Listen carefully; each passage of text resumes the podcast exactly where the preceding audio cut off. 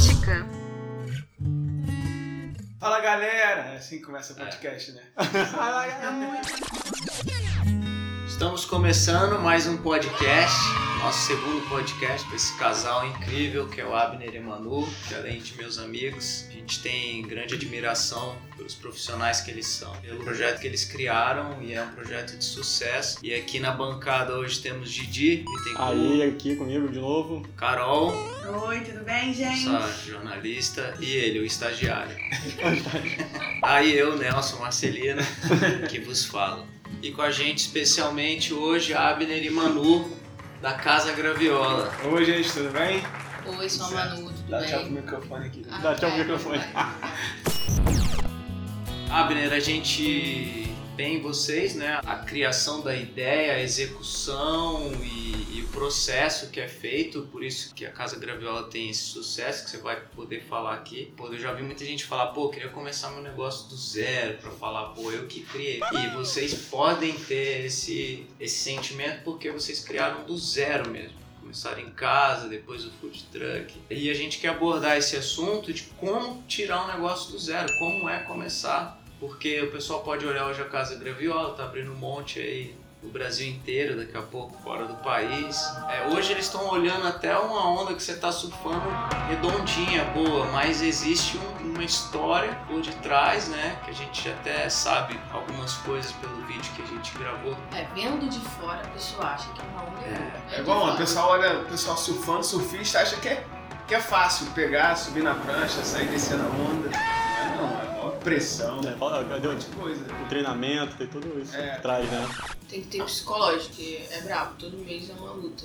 E as pessoas olham de fora e acham que não, tá super surfando a onda. Aí não sabe o quanto que remou e quanto que tá ali pra ficar em pé, o quanto que não tem que segurar, sabe? É, e, eu- e o lance de você querer empreender, no Brasil principalmente, é um grande desafio, né? Porque não é um país igual os Estados Unidos que te dá um suporte querendo que você cresça e flua. É um país onde tem imposto e quanto mais você vende, maior é o seu custo, a estrutura é muito cara, né? É, aqui você tem que querer muito fazer o negócio dar certo, porque senão na primeira caixote que você leva, você desiste de tentar pegar onda. E você tem que acreditar muito que aquilo ali vai dar certo. Entendeu? São, são duas coisas assim primordiais. Tem que querer muito, tem que fazer por onde. Querer não é só falar que quer. Você mostra isso com atitude, né? Que é o diferencial de quem tem uma ideia e de quem faz algo, faz um negócio ser grande é a pessoa que faz acontecer. Ideia, o mundo tá cheio. Pegar e fazer acontecer é outra coisa. É você querer fazer e ter, mostrar isso com atitudes e outra é acreditar no negócio também. A pegar uma marolinha ali de começar a fazer alguma Uhum. coisa e na primeira dificuldade que vem você, pô, não é isso, pô, não acredito, acho que o mercado mudou, o mundo tá mudando, você não, não segue naquilo ali por às vezes não acreditar tanto. O que acontece muito é que as pessoas começam a ouvir muitas vozes no sentido de. Eu tava aconselhando uma menina, tem uma marca de moda, e ela queria mudar o nome. Eu falei, cara, realmente, eu acho que é uma coisa da intuição dela, ela queria mudar. E eu vi, não, realmente, eu acho que esse nome tá mais propício pro mercado, enfim. E beleza, ela tava super ok pra mudar. Aí uma semana depois eu conversei com ela, ah, então acho que eu não vou mudar mais, porque as pessoas estão achando, porque eu não sei o que, porque eu não sei o que lá. E aí começa a ouvir, começa a se perder. Então acho que eu não vou nem mais fazer isso, acho que eu vou fazer aquilo outra coisa. Então ela não acredita realmente no que ela tá fazendo. Precisa ter o foco. Tem que ter o foco, porque vão vir muitas pessoas pra falar, darem pitacos e coisas que não é o que você vive, entendeu? É, eu me lembro que quando vocês começaram com o food truck, vocês juntaram tudo que tinha para montar o food truck. A comida que vocês vendem hoje não era uma comida popular, que eu acho que ainda nem chegou no, no lugar que ela Ah, deve chegar, né, culturalmente, mas naquela época era só hambúrguer que vendia muito, era churrasquinho, batata frita, gourmet, outras coisas assim, tapioca. Aparece Casa Graviola vendendo é, purê, De batata doce. purê de batata doce, aquela de salada com pupunha. flor. Um negócio diferente, era o único verde que tinha, né? E eu sei que naquela época você tem que trabalhar a mentalidade das pessoas para que elas possam ver que aquele produto é, além de saudável, é sustentável, é, é bom. Então eu acredito que vocês sofreram muito para poder implementar o, a estrutura alimentícia do, do Casa Graviola, É, que a- na época era graviola, né? Era graviola. A gente tinha, tinha um lado bom e tinha um lado ruim. O lado bom era que a gente tinha um, um diferencial. Isso eu acho importante no mercado, você precisa ter o seu diferencial. Então, tipo, existiam centenas de eventos no Rio de Food Truck e a gente conseguia entrar no evento que a gente quisesse por a gente ser diferente do mercado. Entendeu? Não tinha alguém que trabalhasse comida saudável do jeito que eles trabalhavam num food truck. Era tudo hambúrguer, tudo pizza. E aí existia o lado ruim disso, porque a gente entrava no evento, mas não vendia igual os outros vendiam, ou então chegava evento que não vendia direito, a gente não vendia nada, entendeu? A gente passou meses aí tomando prejuízo. Mas então existiam esses dois lados, era um de a gente tinha um diferencial, a gente conseguia ganhar um mercado, conseguia entrar, e outro era exatamente chegar nesses lugares e conseguir mudar um padrão, que é o difícil, né? Hoje a gente já vê um, essa comida saudável, esse fato de comida saudável, de comida orgânica chegando aqui, mas está muito no início ainda. Mas lá atrás, no food truck ainda, em evento, o pessoal ia por querer beber cerveja, comer hambúrguer, entendeu? Então a gente tinha uma dificuldade nisso aí, mas sempre acreditou. Ah, quantas vezes eu tava na frente de food truck, assim, porque eu ficava muito cliente oculto, assim, eu ficava surgindo com um cliente ali na frente. E eu via a pessoa falando, ah, deve ser horrível. Ai, aí eu falava assim, que isso, quer experimentar? Tinha de graça. Mas, mas não abordava as pessoas, quando ela pegava alguém falando assim, ela abordava. Porque tinha uma, a, é, comer bem, comer saudável, tem o nosso poema, né, que é desde a época do food truck, e a pessoa olhava e falava, e sem gosto. Falei, cara, não gosto sem gosto, come, come o nosso brownie, que era o que a, a pessoa é, falava e comentava com alguém, tipo assim, eu falava com a Carol que, pô, deve ser ruim, a mão não chegava, cutucava a pessoa assim, você quer não, experimentar? Eu, eu falava no amor, eu falava, tipo, eu cara, você quer experimentar? E muitas vezes as pessoas experimentavam. E comia depois, cara, realmente o negócio é bom. Então, o graviola, o, o food truck, ele gerava uma dúvida, tipo assim, cara, esses meninos estão ali, tem alguma coisa, tipo, ponto de interrogação, assim. É quebrar paradigma, né? Pra... É. Porque a coisa do food truck é coisa aquela comida bem gordurosa, né? Então a galera é. fica com essa impressão. Acho, acho que as pessoas já têm esse preconceito, né, com comida saudável. Você acha que esse diferencial que fez vocês hoje se destacarem no mercado foi também o seu primeiro grande desafio ali para fazer acontecer, de fazer as pessoas acreditarem que aquilo que é diferente, que é bom, que as pessoas não estão acostumadas, é, é algo não só que vai fazer bem para ela, mas também que hoje o mundo, se a gente olhar na perspectiva do futuro, tá caminhando cada vez mais para isso. Você acha que esse foi um desafio grande que vocês enfrentaram, assim, de fazer as pessoas acreditarem nisso e fazer isso também se tornar algo que botou vocês para o sucesso que vocês têm hoje? É, eu acho que ah, existem o lado bom e o lado ruim de uma mudança de padrão, entendeu? Você ser o primeiro ali a estar tá em algo que está que tá mudando. A gente vê Hoje a gente vive, por exemplo, na área digital aí, é uma grande revolução dentro de indústria, revolução econômica, em tudo está mudando por causa do meio digital. Na área da, da alimentação também está mudando muito, você vê empresas grandes de como a Heinz, como o Burger King. Ontem a gente foi no Outback e o Outback tipo com salada de legume grelhado e tal, essas coisas. Então, tipo assim, existe uma mudança no mercado para isso. A gente começou lá atrás onde isso ainda estava muito no iníciozinho, era algo muito lá de fora que não existia aqui. Então a gente tem, teve essa dificuldade e a grande questão foi, cara, a gente precisa ganhar um mercado para quando isso virar de fato, a gente já ser grande. Entendeu? Quando as pessoas repararem que isso está mudando, a gente já está lá na frente. Uhum. Entendeu? E no meio disso, dessa bagunça toda de mudança, ainda tem a crise que a gente é, viveu é. forte, ainda está é. vivendo. Então isso dificulta mais ainda. Entendeu? Eu acho que a gente sempre focou muito no futuro. A gente sabia que o food truck é como se a gente estivesse meio anestesiado ali, porque, pô, querendo ou não, um hambúrguer venderia muito mais. A gente não focava no dinheiro, apesar de precisar, porque nós não temos pais ricos, então não precisávamos daquela grana.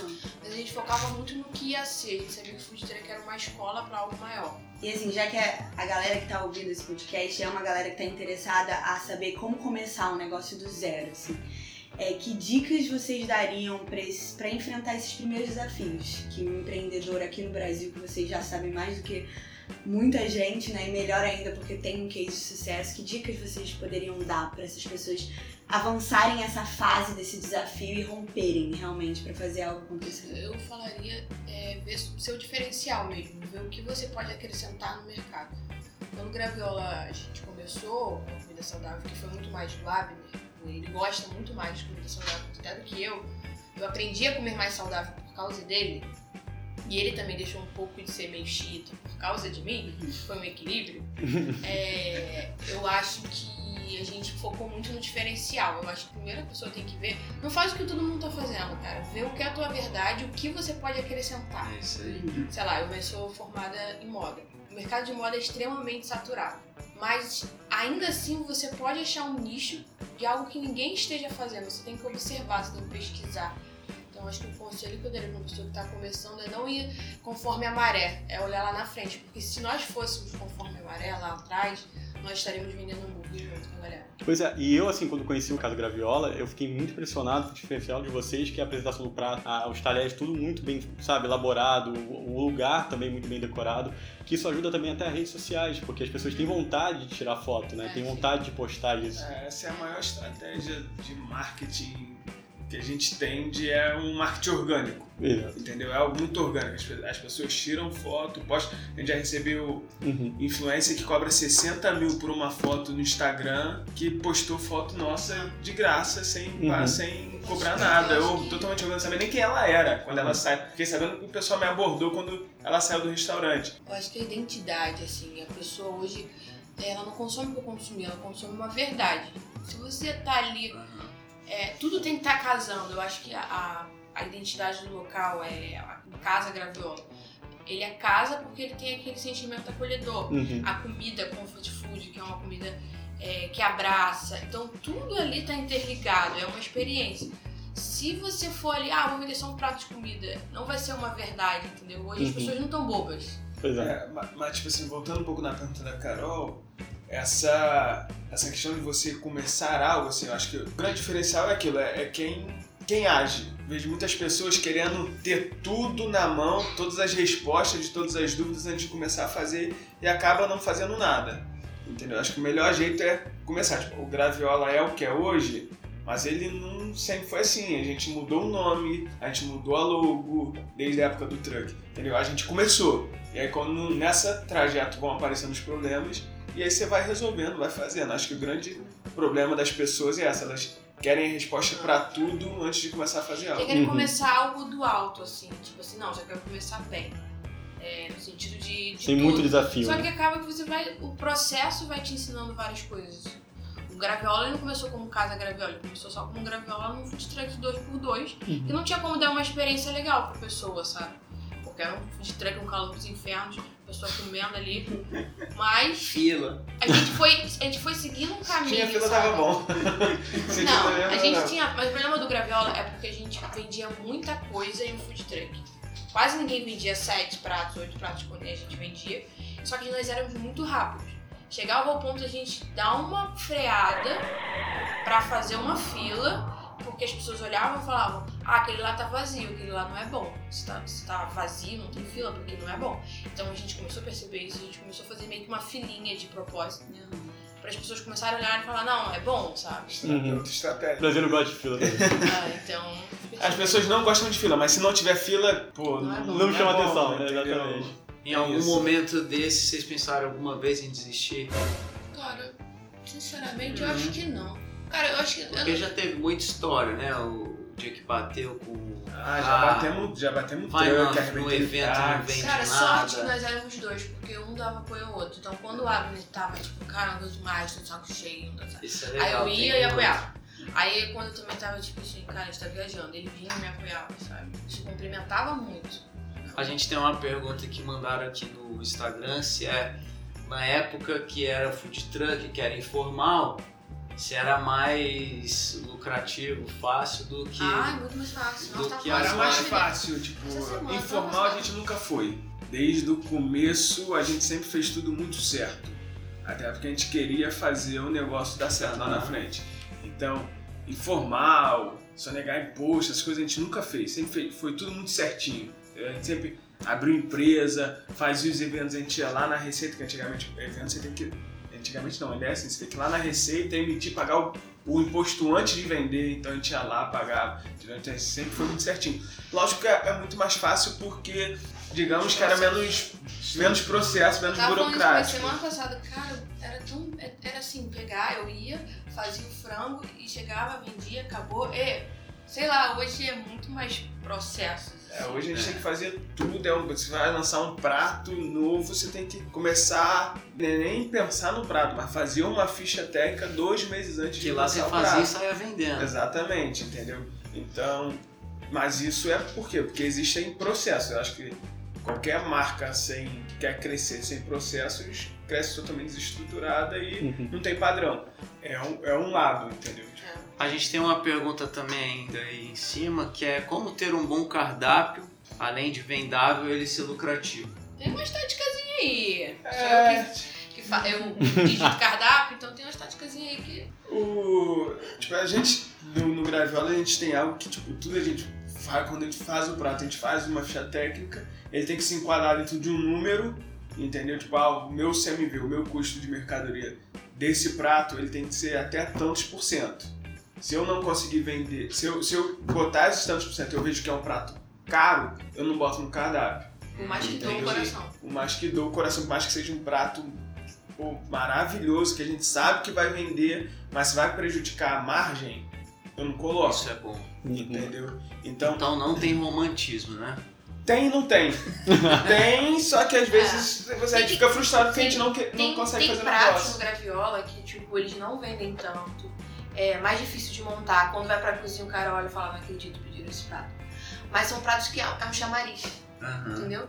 É, chama a pessoa pra uma É aquela foto. picanha fritando na chapa, né? Que a gente vai no restaurante ver e fala, É, é, aquela é, picanha. existe um, um estudo de engenharia de cardápio que mostra esses quatro pratos, né? Entendi. que tem o prato cavalo de Troia e, e aí quando você estuda essa engenharia ele fala exatamente sobre isso. Tem aqueles pratos que são a estrela do cardápio que é o que você tem margem e que você e que é atrativo que as pessoas querem consumir. Então aquele prato você coloca no destaque é o prato que você vai usar mais marketing em cima dele. Tem aquele prato que pô você não tem tanta margem ou até você tem margem só que não tem tanta saída entendeu? Mas, pô, é interessante você ter ali porque é uma questão de posicionamento da sua marca, do seu restaurante. E isso cria identidade de algo. Quando Uhum. você pega, tipo, um restaurante que é totalmente perdido no que faz, é muito porque ele, ele tenta colocar só coisa que vende muito que dá lucro. Ele vai perdendo a alma dele, né? A essência dele. É, exatamente. Igual, é, é, Tem que saber Em moda, eu era coordenadora de uma marca. Cara, tinha peças que a gente fazia, que a gente, é, é, nós fazíamos a peça, sabíamos que íamos vender, mas era uma peça, era uma peça conceito. É basicamente isso. Se você levar isso para qualquer negócio, não só para restaurante, moda, enfim, qualquer outra coisa, tem peças chaves ali que você bota mais para um chamariz mesmo com uma peça conceito do que venda final, entendeu? Uhum. Vamos para mais uma pergunta? Vidalzeira acabou de mandar aqui. Quanto tempo vocês demoraram para padronizar o modelo do Graviola para franquia? Desde que a gente abriu.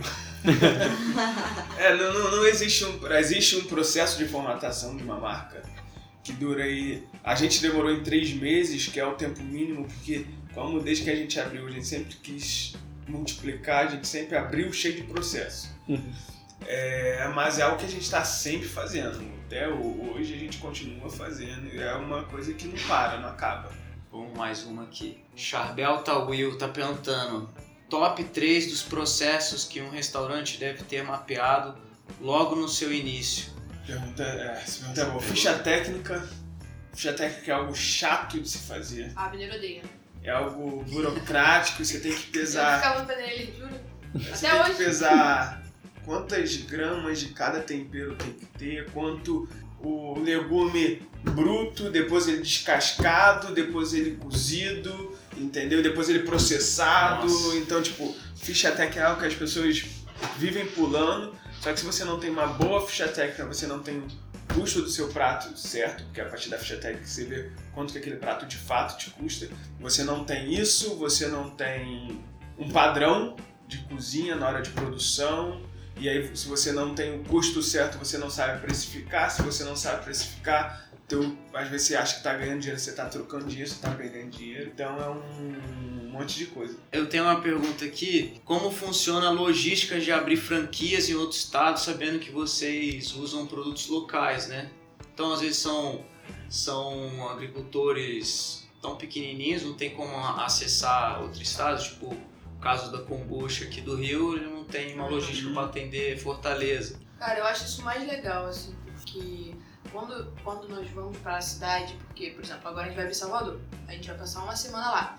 Nessa uma semana, os fornecedores vão chegar com várias coisas: pão, fermentação natural, para experimentar. E a gente conversa com o cara tal, é, fala um pouco da nossa rotina aqui no, no Rio de Janeiro e fala o sabor que a gente já faz de sorvete, pede pra ele fazer igual, ele traz uma provinha. Não, diminui o açúcar disso, não tá muito doce, ou enfim, há essa troca, assim. É, é, essa semana ela acontece, mas antes disso acontecer, a gente já começou a mapear isso muito Uhum. tempo, uns dois meses antes. Entendeu? Quando, quando a gente fecha um contrato de uma franquia, é, pelo menos dois meses aí, entre fechar um contrato e de fato inaugurar. Costuma ser um pouco mais. Dois meses é quando é um processo rápido. Você repara que eu sou a parte romântica, né? É tudo maravilhoso. Mas é porque eu, eu, eu paro. Aí chega o senhor gestão. É, porque ele fala, ele começa dois meses antes. Só que o cara a gente experimenta nessa semana. Aham. É, mas tipo assim, a gente começa um mapeamento antes pra quando isso acontecer, também porque às vezes pega um fornecedor que sorvete dele não é bom quanto o nosso aqui no Rio. Só que antes de fazer esse filtro, já houve um filtro antes disso feito pelo pessoal de lá, pelos franqueados de lá, e quando a gente chega a gente só finaliza tudo, entendeu? E aí é quando a gente conhece o fornecedor, a gente conversa com ele, a gente fala como é que é aqui, a gente prova um sorvete e fala, olha só, vamos tirar mais disso aqui, vamos colocar mais disso aqui. Então é, é o grande finale, assim, é a cereja do bolo. Como manter um crescimento com qualidade? Essa é a maior dificuldade de qualquer negócio, em qualquer área. Quando a gente estuda casos grandes, assim, tipo Grupo Pão de Açúcar, essas coisas, todos eles falam a mesma coisa. É processo e gente. Entendeu? Tipo, é montar processo e, infelizmente, às vezes até meio que burocratizar do jeito que as coisas funcionam, mas para criar processos e não é cada um faz o que der na telha.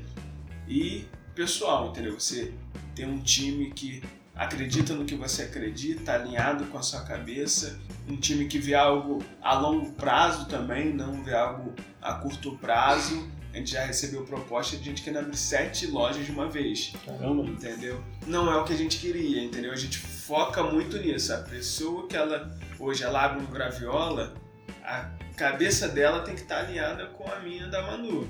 Uhum. Senão, senão Desanda, né? começa e daqui a seis meses desanda, entendeu? Às vezes, na primeira dificuldade que a pessoa tiver lá, seja financeira, seja na área de marketing, seja em qualquer coisa, ela acredita mais no que ela pensa do que a gente pensa. Entendeu? E aí começa atrito, as divergências e a pessoa querendo fazer o que quer. Assim, assim que a gente abriu o Graviola primeiro, o Abner, é, ele sentia muito quando alguém reclamava, tipo assim, sei lá. Ele ficava muito mal. Tu via que ele, eu falava, Abner, não tem como, a gente não vai agradar todo mundo. Mal, mal, mal Mas ele mesmo. ficava mal, parecia que, tipo, se tinham xingado a mãe dele, sabe? E Ah, aí foi, não, é o filho, né? É. Não. Teu filho. foi um processo até ele entender que, cara, você vai entender, sei lá, quantas pessoas a gente atende por dia no Leblon e nossas lojas próprias. Ah, não sei, tipo 400 pessoas dia. Não, Você não vai todo mundo. Às vezes a pessoa não tá no bom dia. Óbvio, tem muitos erros nossos, a gente tem muito que melhorar. Eu sento com um franqueado, quando a gente, é, eu faço uma conversa com ele, quase pra ele desistir. Romântica, né? Não, romântica não, eu chego pra ele e falo, olha só, já aconteceu isso, isso e isso. Porque a pessoa às vezes romantiza até um negócio, mas não sabe de fato. Eu falo, ó, você não vai ter vida durante pelo menos 3 a 6 meses. A sua esposa sabe disso, porque querendo ou não, ela vai estar entrando junto, porque você não vai estar lá em certos momentos que pra ela é importante. E eu falo assim com o cara. E o cara que fecha, ele fecha, tipo, ciente de, de que é isso. Mas assim que o Abner veio, essa graviola aqui do Oligário, verão, a gente não tinha lugar pra estocar tanta comida que a gente vendia. Ele ia pra cozinha, eu ia lavar louça. É, é, nunca gostei de ficar no A gente atendimento, o mas escritório, nosso escritório virou estoque. era loucura. E ele ficava muito chateado. Eu falava, cara, reclamaram. Cara, vamos reclamar. Isso, isso não adianta. Tipo, a gente pode contornar e ver no que, que a gente pode melhorar. Se aquilo ali realmente tem relevância ou não tem. Os clientes do Graviola são extremamente é, perceptivos. Tudo eles percebem muito, assim. Você tem que ter muito cuidado com tudo que tá ali à volta.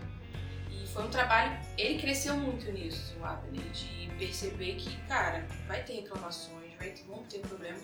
Mas como você lida com isso que é a questão. Sabe? gerenciar, né? É, hoje a gente tem uma. Digamos que uma política de pós-venda. né? O restaurante não tem muito isso. Muito forte, assim. A gente, hoje a gente responde todos os clientes no Instagram.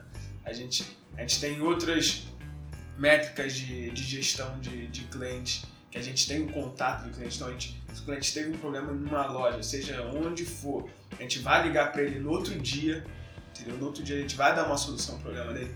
Então, eu acho que isso mudou muito. Tipo, eu sofria muito. É, eu acho que, como todo mundo, acho que a pessoa que quando ela não sofre é porque é, é indiferente, e aí tem um problema nisso. Então, eu sofria muito. Eu aprendi a lidar com isso como? Pensar na solução. Eu pensava muito no problema. Entendeu? Beleza, o problema vai ter, não tem como, é o que a gente fala, a gente tem duas mil pessoas dia, então o problema a gente vai ter. Agora, como a gente lida com isso que é o diferencial. É, seguindo em frente também, né? É, exatamente. Pessoal, o papo tá muito bom aqui. Nós vamos dividir o nosso podcast. Então a gente está se despedindo aqui da primeira parte. Tchau, galera. Tchau, Galera, valeu. Até o tchau. próximo e em breve você vai ter aí a continuação do nosso papo com Abner e Manu da Casa Graviola. Tchau, tchau. Solta a vinheta, DJ.